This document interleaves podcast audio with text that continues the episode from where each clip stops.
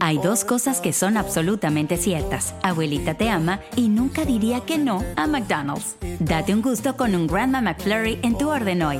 Es lo que abuela quisiera. En McDonald's participantes por tiempo limitado.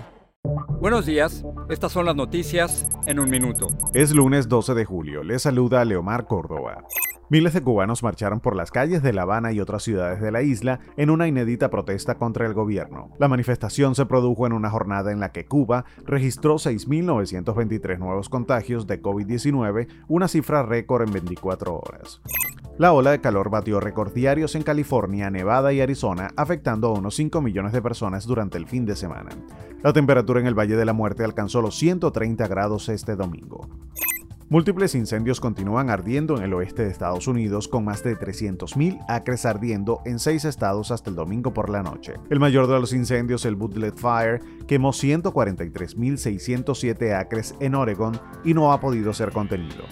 Las autoridades de Haití anunciaron la detención de uno de los supuestos autores intelectuales del asesinato del presidente Jovenel Moïse. Se trata del doctor Emmanuel Sanón, un médico con base en Florida, de acuerdo a la información proporcionada por la policía haitiana. Más información en nuestras redes sociales y univisionoticias.com. No espero al destino. Construyo mi propio camino.